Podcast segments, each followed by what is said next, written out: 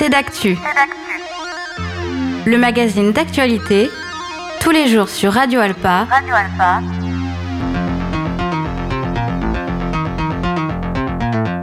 Présenté par Robin Hulin. Bonjour à tous et bonjour à toutes et bienvenue dans ce nouveau numéro de C'est d'actu. Au programme aujourd'hui, une série de podcasts qui vous fait travailler et enrichir votre imagination. Léopold Aknouche, ancien animateur de Radio Alpa, et Pierre-Thomas Deyon présentent Imaginarium, une série d'épisodes où ils vous parlent d'imagination, de créativité et de références culturelles, mais pas seulement. Ils sont nos invités ce soir pour en parler. Autre sujet, notre chroniqueuse Corinne Tirono nous emmène à Cuba cette semaine. Elle nous parlera notamment du célèbre film Fraises et chocolat. Et enfin, connaissez-vous l'association Manou Partage? Une association intergénérationnelle. Une de ses premières missions, mettre en lien des familles, des enfants avec des grands-parents de cœur, lorsque ces derniers ne sont pas en contact avec leurs grands-parents naturels. On en parle avec Christine Lefourne en deuxième partie d'émission. Voilà pour les principaux sujets aujourd'hui.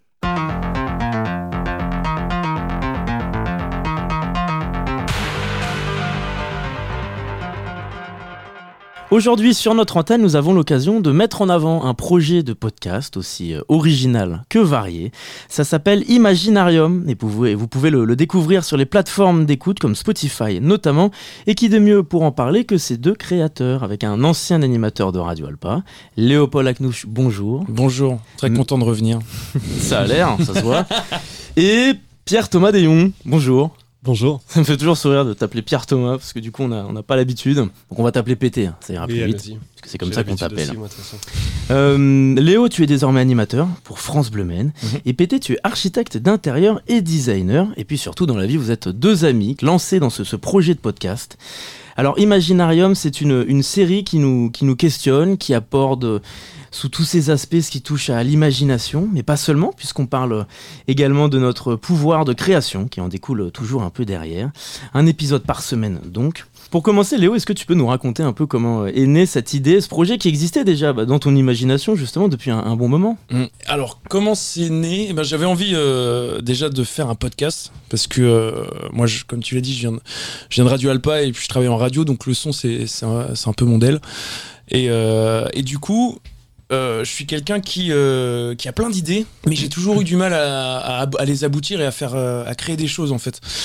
Et du coup, j'avais envie de justement mêler un podcast. J'avais envie de faire un, podcast qui justement me donnait cette impulsion de création et, voilà, et puis aussi la donner aux autres cette impulsion de création. Et puis comme tu, fais beaucoup d'antennes depuis 3-4 ans maintenant, ce qui serait intéressant un peu plus tard dans, dans l'entretien, c'est de parler justement de ce que le podcast et ce qu'il y a de un peu plus intimiste t'apporte. Et donc il y a pas mal de choses dans ces épisodes. On peut écouter euh, beaucoup de choses puisqu'on est sur des épisodes qui durent entre une heure et deux heures à mhm. peu près.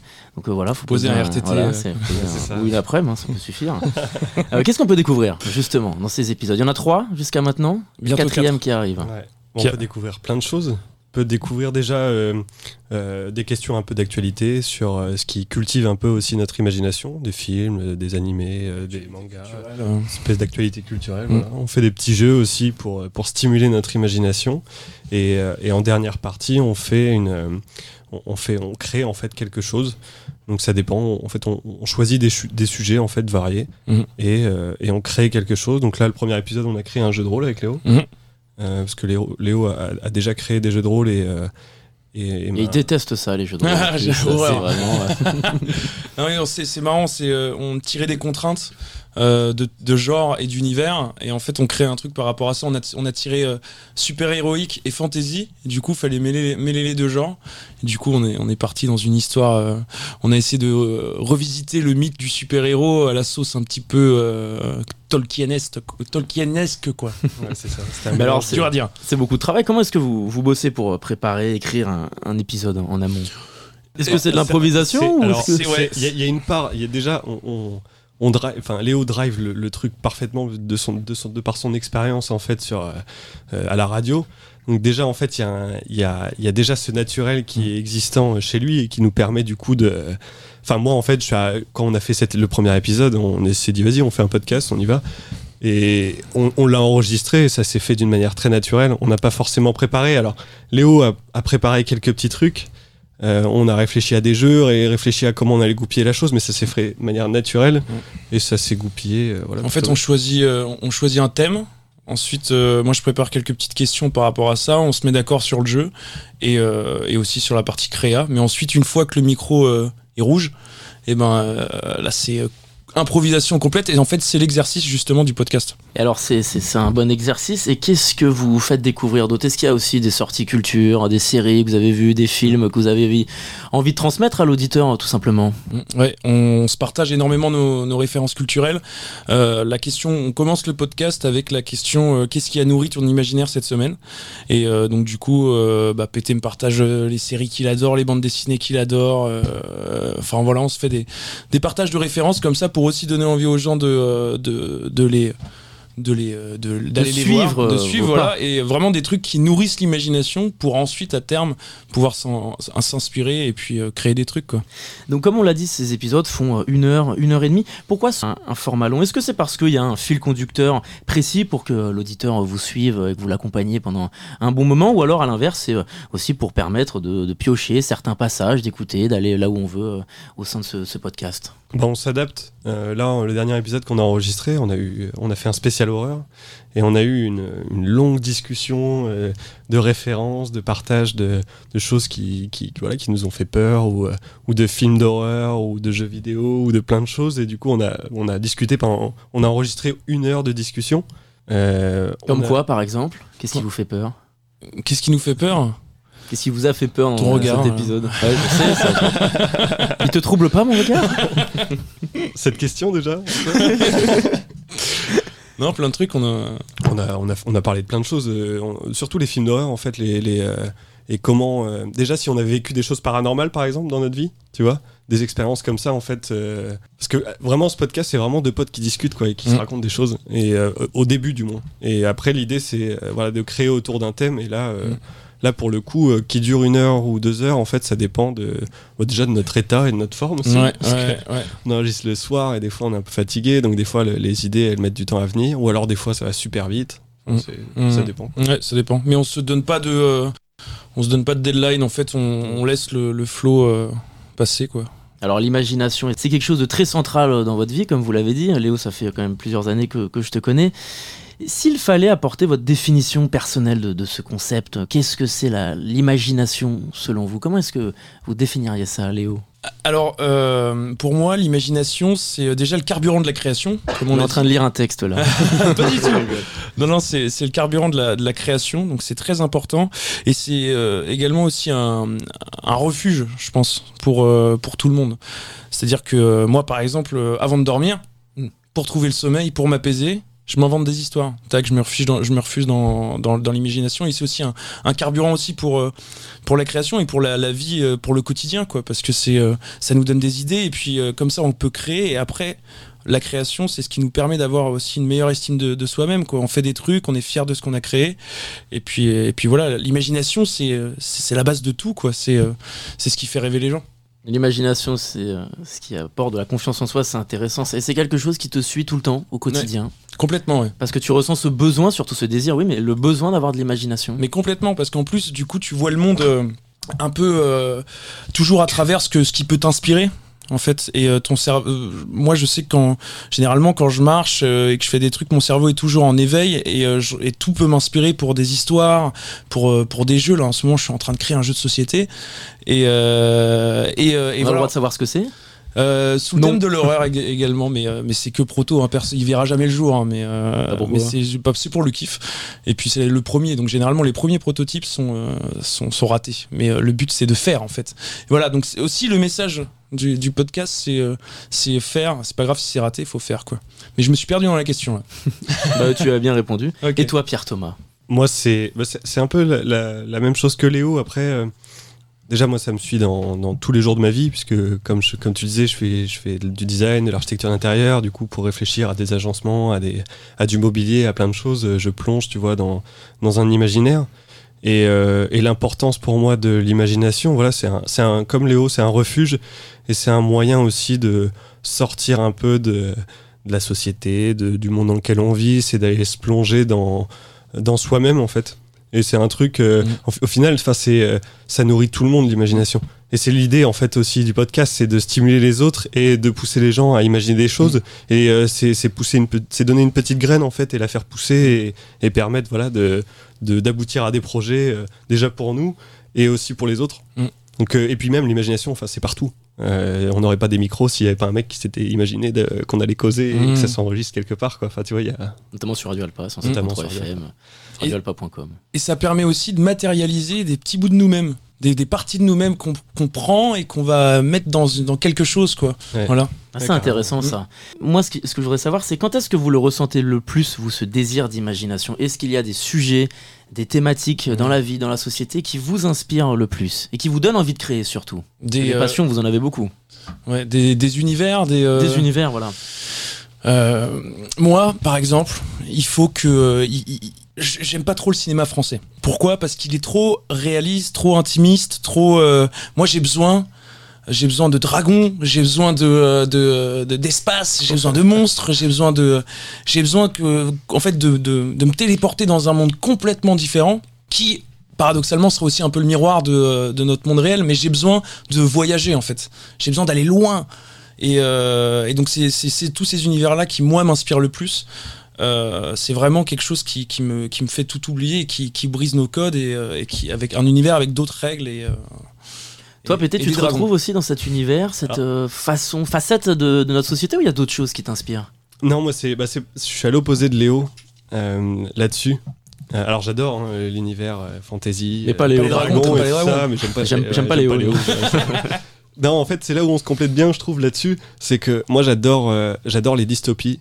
Euh, j'adore, euh, j'adore le burlesque et, euh, et l'humour. Et je trouve que c'est là où l'imagination, en fait, une fois qu'on l'a et qu'on la titille et qu'on arrive à avoir des idées, bah, en fait, ça nous permet de faire, de faire plein de choses. Et je trouve que, alors, je trouve que le, le fait de de- d'utiliser la réalité. Alors, je suis d'accord avec Léo sur le cinéma français, mais, euh, mais par contre, j'aime bien, euh, par exemple, j'adore la série Black Mirror, par exemple. Mm. Et je trouve qu'il y a des choses là-dedans où quand on reflète des faits de société et qu'on les amène à voilà à, leur paroxysme, si, je mets des gros guillemets, mais, euh, mais qu'on arrive à les retourner, à rendre ça soit burlesque, soit, euh, soit trop gros. euh, Enfin, je trouve ça fascinant, euh, voilà, de, soit de se moquer, soit d'avoir un autre regard sur des choses euh, de la vie, en fait. Alors, j'ai noté quelque chose d'intéressant dans un des épisodes, c'est que tu prends exemple sur le dernier Astérix et Obélix, Mm.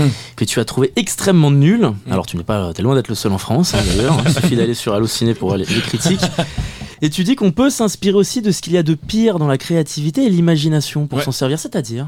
Bah, C'est-à-dire qu'en fait, quand tu regardes euh, Astérix et Obélix, hein, bon, je vais pas redéfoncer Guillaume Canet hein, parce que écoutez le deuxième épisode pour vous. Surtout qu'il écoute beaucoup C'est d'actu et Radio Alpa en plus, euh, tous les lundis. Ah, Ouais, non. ouais. Ah oui, beaucoup. C'est pas étonnant. Euh, Et ben, il en saura plus. Ouais, mais en fait, c'est que euh, bah, c'est un cas d'école, quoi. Il y a tout ce qu'il faut pas faire, euh, je pense, dans, dans, dans, pour faire un, un bon film, quoi. Enfin, euh, Et ça enfin, t'a intéressé quand même et ça m'a intéressé parce que euh, bah, je regrette pas de l'avoir vu, quoi. Parce que euh, si un jour je fais un film, bah, je fais tout l'inverse d'Astérix et, je, f- et puis euh, je serai le nouveau, euh, nouveau Spielberg, quoi. Ouais, carrément. ouais. Allez, bah, vas-y, challenge. Vous allez créer un, vous allez créer un film Voilà. de toute façon, Imaginarium, ce sera au cinéma, Hollywood, dans Eh les ben, années à venir. Euh, on a un projet, bon, ça, c'est, Ah. ça reste en projet, mais, euh, mais le court métrage du deuxième épisode. Tiens, bah, si t'as écouté, euh, de quoi parle-t-il? Le deuxième épisode? Je vais pas écouter. tu voulais que je mente Je vais pas mentir aux auditeurs, aux auditrices. Non, non, Il non. dure qu'une heure et quart. Je vous l'ai dit. Non, le, le- le deuxième épisode, euh, on a réfléchi à un scénario de court métrage pour le Nikon Festival. Et, euh, et donc, c'est un court métrage de 2 minutes euh, 20 ou 2 minutes 40. Euh, et chaque année, en fait, ils proposent un thème, le Nikon Festival. Et on a jusqu'au 20 janvier pour envoyer nos, nos courts métrages. Et puis voilà, on gagne des trucs. Mais nous, on s'est dit, vas-y, ça c'est super cool, on va s'en faire un épisode, on va se faire un truc comme ça. Et en fait, on a kiffé notre, notre idée, tu vois. Et euh, on l'a trouvé vraiment cool. C'était sous le thème du feu. Et on a détourné un peu le truc, on a fait un feu rouge, enfin on a fait un court métrage qui tourne autour d'un feu rouge et tout. Et euh, on ne vous en dit Ah, pas plus. pas mal. Ouais. Ouais, faut l'écouter parce que Et- c'est vrai que ça donnait, euh, Ouais. ça donnait envie d'aller. En fait, ce qui est bien, c'est que ça nous permet de nous dépasser aussi nous et de nous donner un objectif. Parce qu'en fait, on a tous des idées. Enfin, moi, je suis pareil que Léo. Euh, c'est pour ça que j'étais refait de, pouvoir faire ce podcast avec lui parce que je suis dans la même situation où j'avais plein d'idées avec un pote. À chaque fois, on discutait de scénarios, d'histoires, de BD, de plein de choses, mais ça se concrétisait jamais. Et, euh, et en fait, l'enregistrer comme ça, ça amène ce petit truc de dire Ok, on en a parlé, on l'a dit, et ben maintenant on va le faire.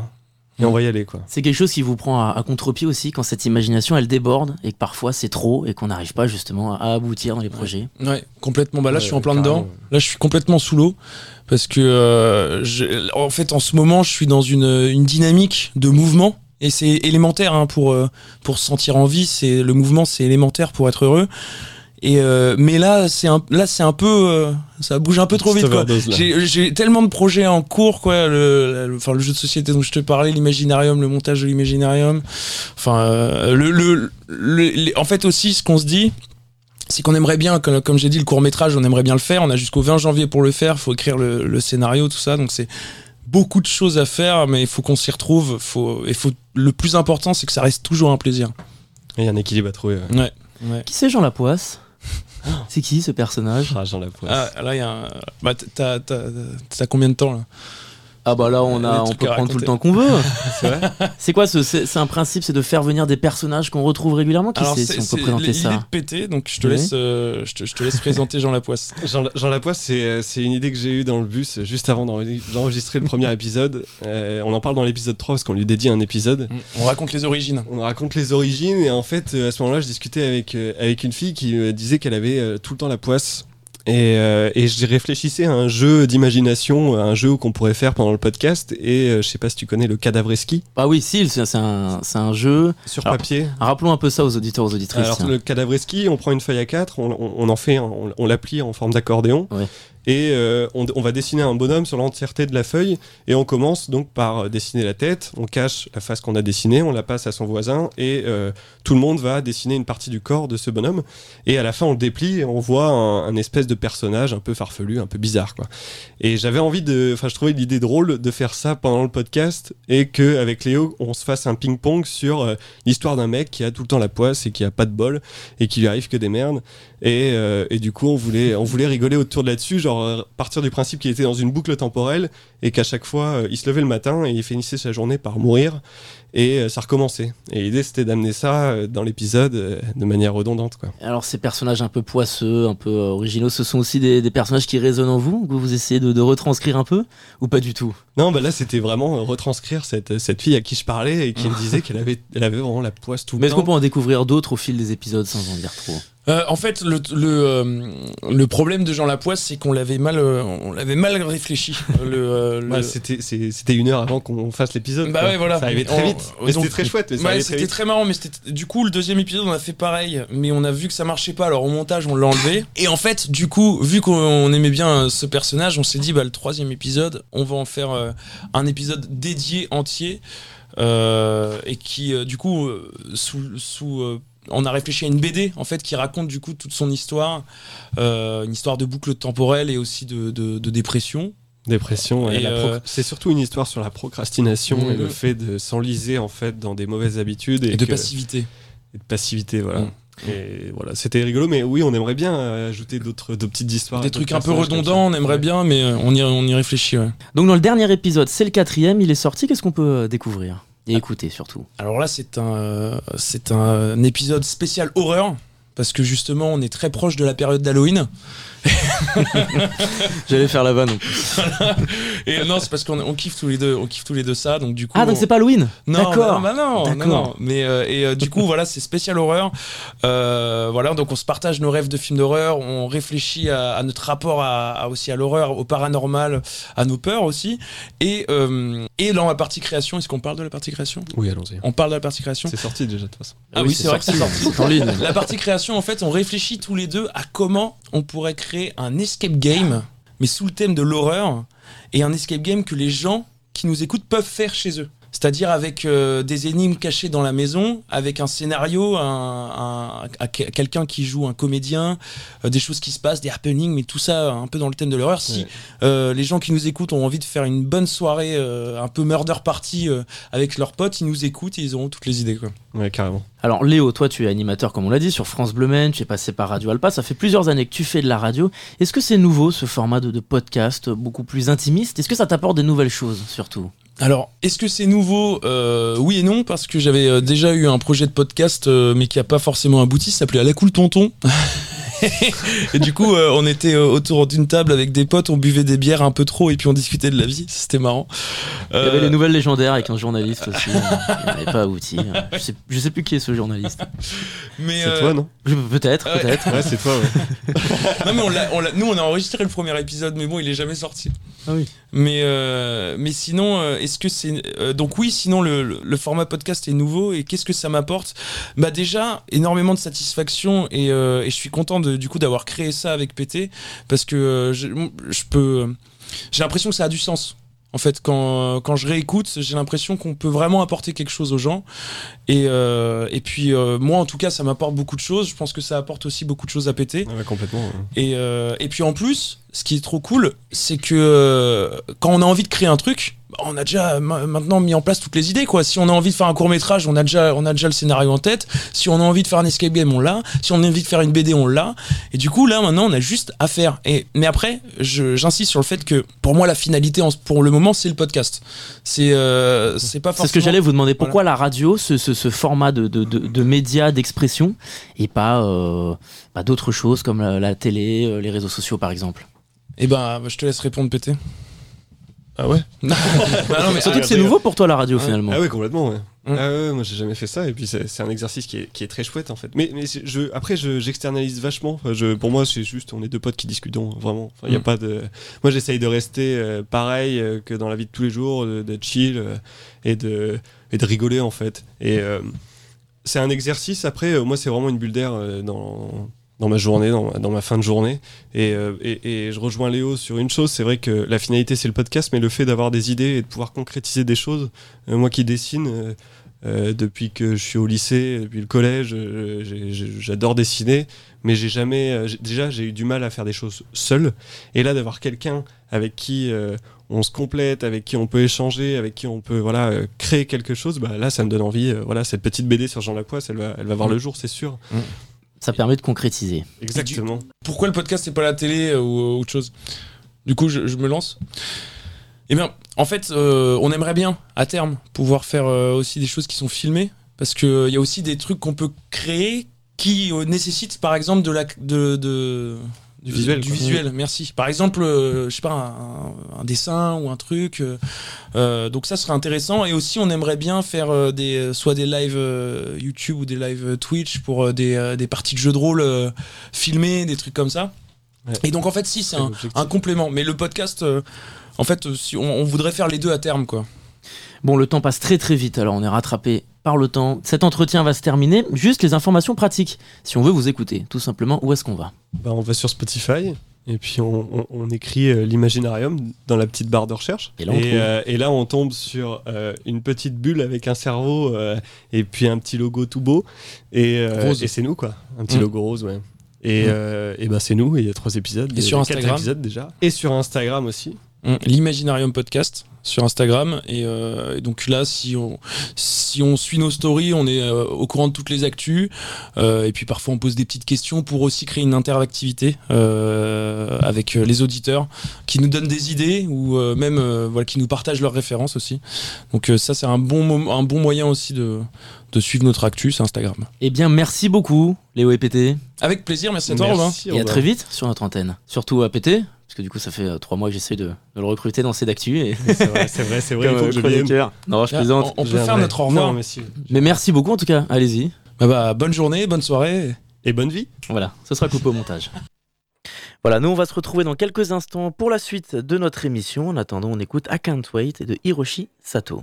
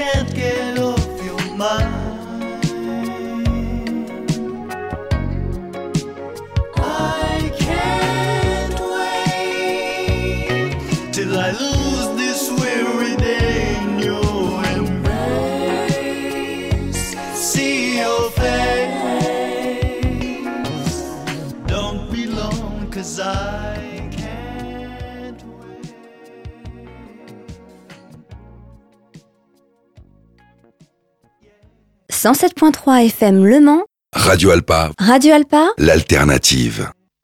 De retour pour la suite de notre émission, et désormais il est l'heure d'accueillir notre chroniqueuse Corinne Tirono.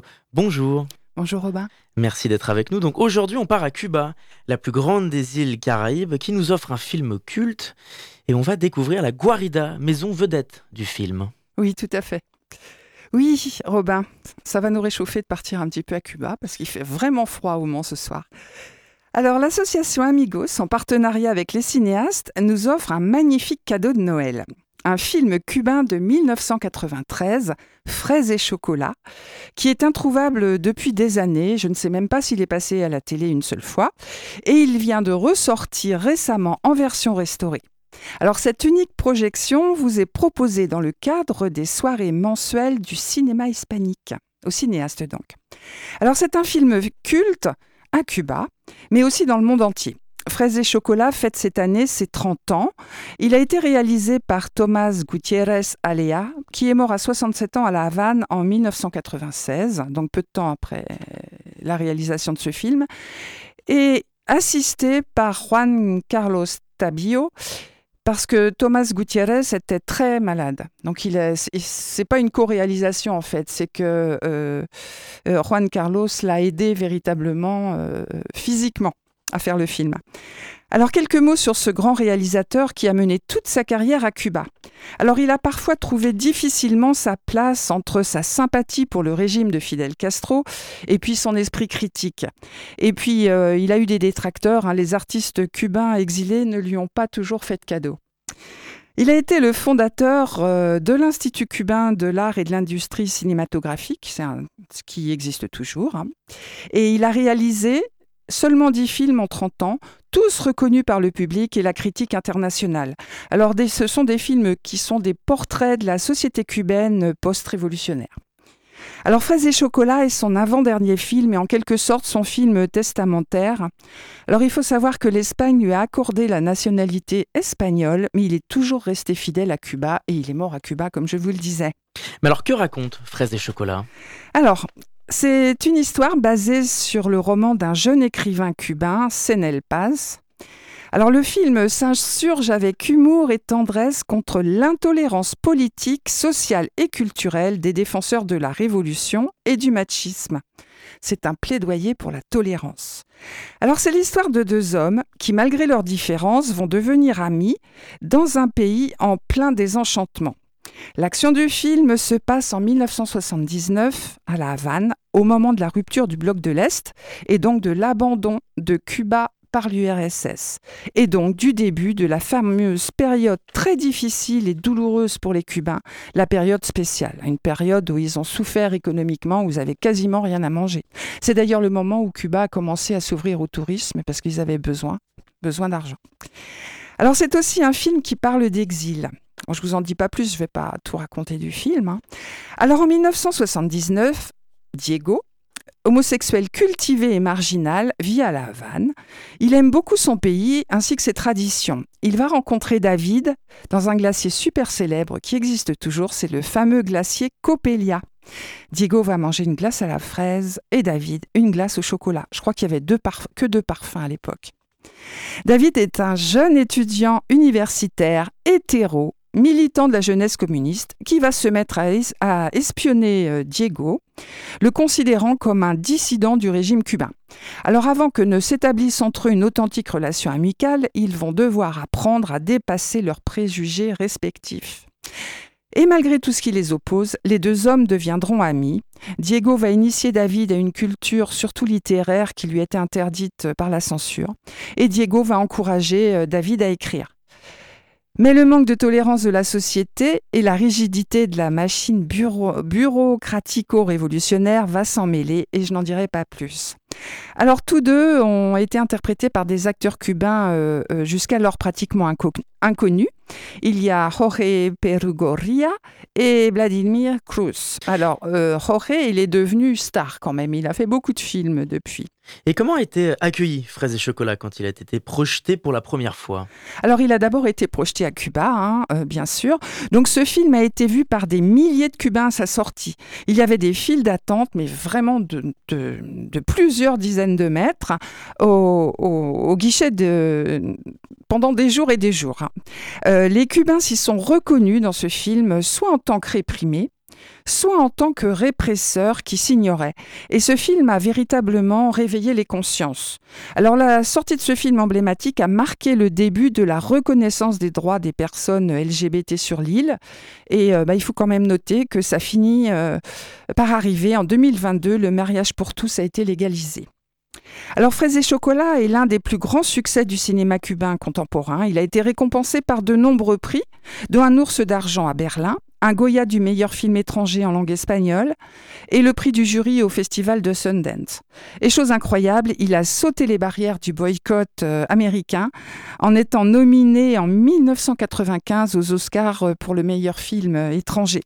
Alors voilà, c'est un film devenu culte et un de ses lieux de tournage aussi, particulièrement, la maison où habite Diego dans le film. Alors oui, on en a parlé un petit peu en introduction. Qu'est donc devenue la maison de Diego? Alors aujourd'hui, cette maison est devenue, pour les touristes, un endroit incontournable de la Havane. C'est un paladar. Alors paladar, ça veut dire un restaurant privé. Mais là, en l'occurrence, c'est un restaurant privé de luxe, avec un bar sous les étoiles très tendance qui domine toute la ville de sa grande terrasse. Donc c'est aménagé tout ça pour les gens quand même qui ont les moyens. C'est le lieu préféré des stars, faut le savoir. Un Beyoncé y a fait euh, plein de photos, puis plein d'autres. Et euh, pour profiter de l'endroit qui est vraiment magique. Donc c'est un endroit, on va dire, huppé. Cette grande et magnifique maison des années 1900 qui a servi au tournage est située dans un vieux quartier non touristique de la Havane. C'est un quartier qui tombe en ruine, comme beaucoup de quartiers, et c'est un quartier très pauvre. Et c'est là bah, l'image du paradoxe cubain, je dirais, le luxe qui côtoie la pauvreté ordinaire. Parce que c'est vraiment ordinaire, la pauvreté à Cuba. Et cela bah, plaît beaucoup aux touristes, euh, curieusement. Enfin, je dis curieusement parce que c'est c'est un endroit qui est quand même un petit peu euh, insolite et bizarre. Voilà, donc ces touristes ont l'impression de, côtoyer, en allant là-bas, la vraie vie cubaine, en profitant d'un endroit tout à fait exceptionnel. Bon, il faut savoir quand même euh, que le salaire moyen des Cubains est de 100 euros par mois. Maintenant, il a quand même euh, considérablement augmenté ces derniers temps, et qu'ils ne peuvent, sauf exception, s'offrir un repas dans ce restaurant. Les Cubains que l'on peut y voir, ce sont des invités de certains touristes hein, ou des privilégiés du régime. Alors la guarida, ça veut dire la cachette en espagnol, est devenu ce restaurant gastronomique depuis 1996 à l'initiative de son propriétaire qui a su monter dans le train du film. Et des touristes euh, venaient voir la maison parce qu'ils avaient vu le film. Et euh, le propriétaire a senti qu'il pouvait en faire quelque chose. Et à cause de la période spéciale, euh, le gouvernement avait permis l'ouverture de restaurants privés. Donc il en a profité et il en profite beaucoup. Donc la guarida est devenue euh, célèbre euh, principalement euh, grâce à la reine Sophie, la femme de Juan Carlos, qui est venue en 1999 et sa chaise, sa chaise est d'ailleurs accrochée au mur de ce restaurant comme un trophée. Alors la maison a été restaurée dans son jus, c'est-à-dire celle qu'on voit dans le film. On la revoit aujourd'hui comme elle est dans le film, sauf que les appartements ont été transformés en salles de restaurant décorées magnifiquement. Alors, si vous allez visiter Cuba, allez-y. Un repas complet coûte 50 euros, ce qui est cher hein, pour un repas à Cuba. Un mojito sur la terrasse, environ 10 euros. L'endroit mérite vraiment le déplacement. Allez aussi manger une glace à Coppelia. Le glacier existe toujours, mais venez voir le film avant, avant votre voyage et c'est ce jeudi à 20h15 au cinéaste. Merci beaucoup, Corinne. On vous retrouve euh, en janvier, du coup, sur En notre janvier. antenne, même lieu, même heure. En attendant, on vous souhaite de belles fêtes de fin d'année et à très vite sur notre antenne. Bonne fête à vous tous. Nous, on se retrouve dans quelques instants pour la dernière partie de notre émission. On écoutera le billet d'humeur d'Isabelle Rousseau et on sera aussi avec l'association Manou Partage. Avant ça, c'est Quicksand de Joy York et Stand Hide Patrol. A tout de suite.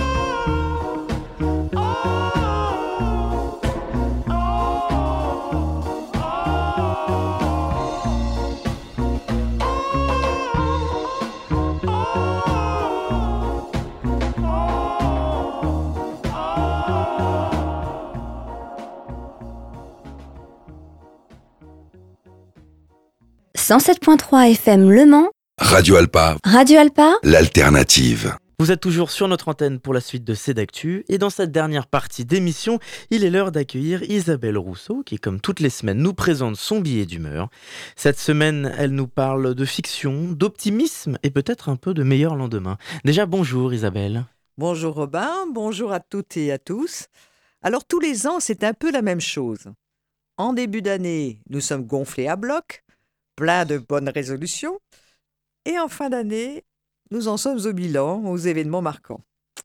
Alors qu'en est-il pour 2023 En dehors des conflits qui agitent le monde, la montée un peu partout de dictatures ou d'extrême droite, ce qui semble émerger est une forme de révolution avec l'intelligence artificielle qui se développe de façon exponentielle, tout particulièrement avec ChatGPT.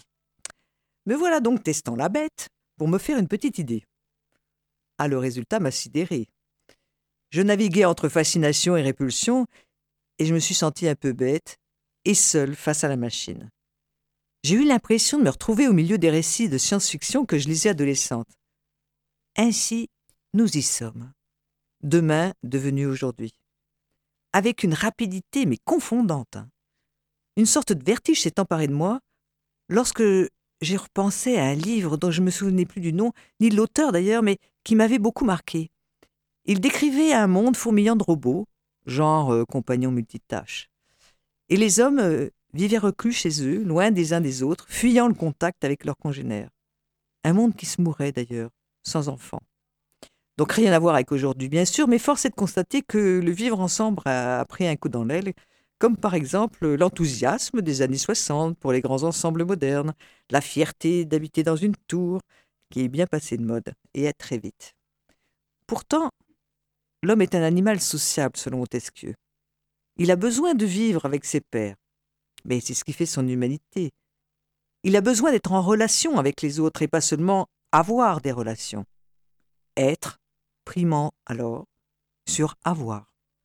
Partagez donc sa vie, son temps, ses passions, son expérience, avec en creux l'idée que la solitude serait délétère. Alors, nous disent les réseaux, ah, adopte un mec, un vieux, un chien, enfin, ne reste pas seul. Les algorithmes seront là pour nous guider. La réalité est en train de dépasser la fiction. Il va en falloir de la créativité du talent pour faire preuve d'imagination. Mais heureusement, les machines n'en sont pas là. Enfin, pour l'instant. Tout un univers donc, rien que pour nous. Alors, amis créateurs, je fais un rêve, comme disait Martin Luther King. Le rêve d'orienter votre imaginaire vers des lendemains qui chantent. Peut-être alors pourrons-nous nous projeter vers le futur, confiants et optimistes. Voilà, mon cher Robin, ma demande pour le Père Noël. Bon, on espère que ce sera réalisé. Merci beaucoup Isabelle. De rien. On vous souhaite de bonnes fêtes de fin d'année puisque vous aussi on vous retrouve très vite en pleine forme, surtout sur notre antenne au mois de janvier. Enfin, si vous le voulez bien. Mais bien sûr, mais bien sûr, vive 2024 À bientôt et il est l'heure de se tourner vers le dernier sujet du jour.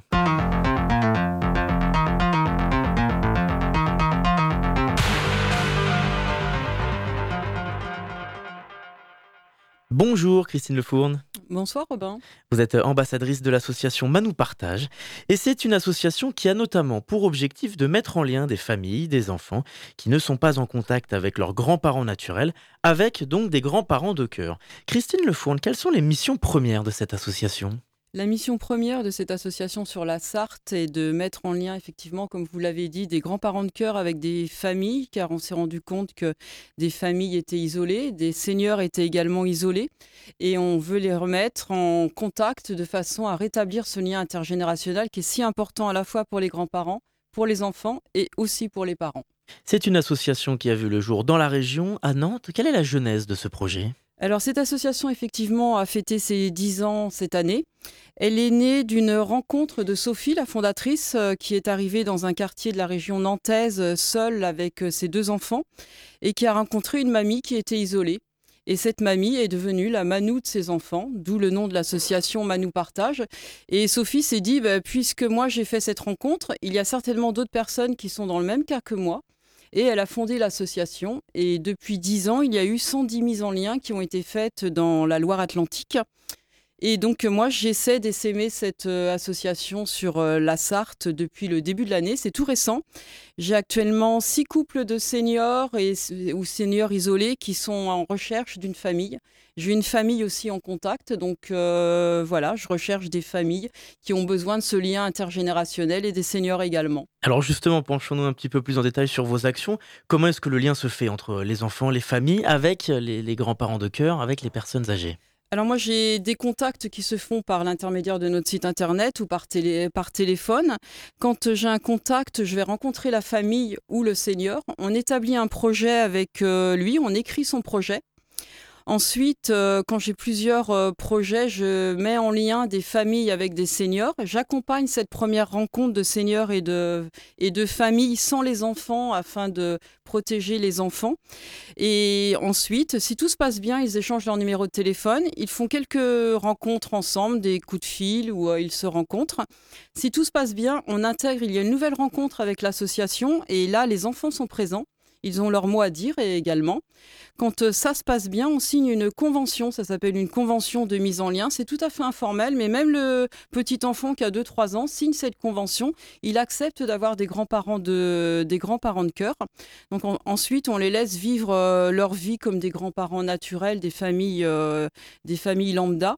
Et moi, j'ai par contre un- une vision sur, la, sur cette relation, puisque tous les 15 jours, dans un premier temps, j'appelle la famille et les seniors pour voir si tout se passe bien. Et ensuite, on espace les coups de fil, on les laisse vivre leur vie et ils ont, une, euh, ils ont des relations de grands-parents tout à fait normaux, avec Alors- des activités normales. Quels sont principalement les, les critères que vous mettez en avant, notamment pour nouer cette relation de, de confiance? Eh ben, c'est besoin, c'est le besoin de rompre l'isolement. C'est des familles également qui n'ont pas de grands-parents parce qu'ils sont fâchés avec leurs parents, leurs parents sont décédés. C'est vraiment des typologies de familles tout à fait variables. On n'a pas de famille type à à mettre en relation avec des grands-parents, c'est pareil. Les grands-parents, ça peut être à la fois des personnes isolées ou des personnes en couple, des personnes qui travaillent ou qui ne travaillent plus. C'est vraiment euh, complètement euh, aléatoire et on essaie de mixer tout ça pour faire des jolies histoires. Il y a un constat que vous faites sur euh, les différentes générations qui pousse à ce besoin de lien social, un regard différent?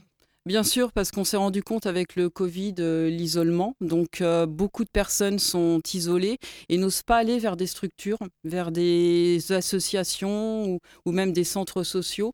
Et chacun reste dans son coin. Et là, tout d'un coup, on se dit, euh, mince, je peux peut-être faire quelque chose pour aider les autres. Et c'est vraiment ce lien intergénérationnel qu'on veut, qu'on veut promouvoir et euh, aider. Il y a un lien, un regard que vous observez justement entre euh, les personnes âgées avec la jeunesse et, vice-versa? Bien sûr. Bien sûr, il y a des liens. Moi, on voit des, personnes âgées qui, qui, ont, qui revivent parce qu'ils ont des petits-enfants avec eux. Ils sont plus, ont plus à penser qu'à eux-mêmes. Ils pensent à à d'autres personnes. Et cette relation se fait aussi avec les, les parents des enfants. Parce que c'est vraiment un lien intergénérationnel. On veut vraiment que cette association bah, aide le lien intergénérationnel. Ce n'est pas un mode de garde des enfants pour les parents. C'est vraiment vivre une histoire complète. Est-ce qu'il y a aussi des idées reçues entre ces différentes générations opposées, parfois très opposées, que vous essayez d'éviter, que vous essayez de, combattre, qui est une des missions un peu de ce lien social que vous voulez créer? Bien sûr, les parents, les parents n'éduquent pas les enfants comme les grands-parents ont été éduqués, donc quelquefois ça peut poser des, ça peut poser des problèmes. C'est pour ça que l'association est là pour les aider, les écouter et, et rompre s'il y a un souci, vraiment en parler. Ce qui importe, c'est la communication. Vous avez le sentiment que le lien social et la solidarité, surtout, ce besoin s'est accentué depuis la crise sanitaire, depuis ces mesures, depuis la fin du confinement, euh, ces trois bien dernières sûr, années? Bien sûr, on- on- sur l'association nantaise, on s'aperçoit qu'il y a beaucoup de personnes qui sont isolées. Comme il y a des personnes dans les quartiers, moi j'ai l'occasion maintenant de, de travailler un peu dans les quartiers comme les Sablons, les centres su- quartiers sud, et on, on sent vraiment un isolement vraiment important. Parce que c'est un département assez rural et avec aussi euh, beaucoup de milieux en situation de précarité, plus que dans d'autres euh, coins de la région. Et Pas, vous- spé- pas spécialement, c'est vraiment complètement différent. Moi, j'ai à la fois des seniors qui sont en ville, qui sont sur le Mans, d'autres Oui. qui sont en campagne. C'est vraiment, euh, c'est vraiment différent. Et alors, à l'inverse, est-ce que vous avez aussi le sentiment que cette crise sanitaire a pu créer un sentiment de, de solitude qui a pu aussi s'accentuer, notamment chez les personnes âgées? Oui. Peut-être plus qu'il y a encore quelques années. Oui, oui, moi j'ai une personne au téléphone qui m'a dit qu'elle voulait devenir mamie de cœur. La dame avait 88 ans. Je lui dis, bah là, mamie de cœur, ça va peut-être être compliqué, effectivement. Et je l'ai orientée sur des structures, mais elle n'osait pas. Elle n'osait pas aller. Et je lui ai donné des noms. Elle me dit, oui, c'est vrai. Vous pouvez y aller et vous allez avoir quelqu'un qui va venir vous voir. Et il, il n'ose pas. L'intention de cette association, c'est donc aussi d'apporter des solutions à, à l'échelle locale, des solutions précises et surtout, comme vous l'avez dit, viser un public large et diversifié. Parce que des associations de ce type, on, on en trouve, mais qui apportent des réponses surtout à l'échelle locale ou alors sur un public très spécifique. On parle de pratiques culturelles, de sport par exemple. Et c'est ce que vous essayez de faire, d'aller un peu à, à contre-courant de ce qu'on peut proposer déjà. Voilà, tout à fait. Parce que cette asso- l'association Manou Partage n'est absolument pas représentée sur la, sur la Sarthe. Enfin, ce type d'association n'est pas représenté des grands-parents de cœur qui cherchent des familles. Ça n'existe pas beaucoup euh, en France. Il n'y a pas beaucoup d'associations comme ça. Il y a des associations qui sont un petit peu différentes, mais qui veulent. euh, notre association veut vraiment favoriser le lien intergénérationnel. Et ça, ça n'existe pas beaucoup. Il y a des initiatives qui se sont créées un peu dans ce sens, comme les colocations intergénérationnelles, qui partaient d'un- Mm. d'un- d'une question économique aussi, pour faire des économies, mais créer en même temps du, du lien social. Eh C'est bien quelque chose sûr. qu'on qu'on observe, ça, Bien depuis, sûr, tout à de plus en plus. Est-ce qu'on peut redonner les informations pratiques aux gens qui nous écoutent? Bien sûr, si vous voulez nous contacter, donc il faut contacter le 07 64 71 26 92. Vous pouvez aller aussi sur le site euh, www.manou-partage au pluriel.org ou alors nous envoyer un mail à contact.sart@manou-du6 partage au pluriel.org où là je pourrais vous répondre puisque c'est ma boîte mail.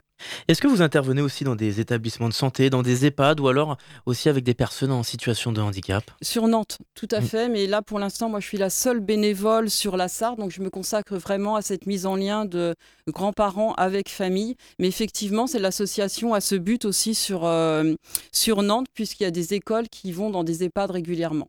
Et donc c'est une association qui se développera dans les mois à venir. Merci Mm. beaucoup Christine Lefourne d'avoir répondu à notre invitation. Merci, Robin.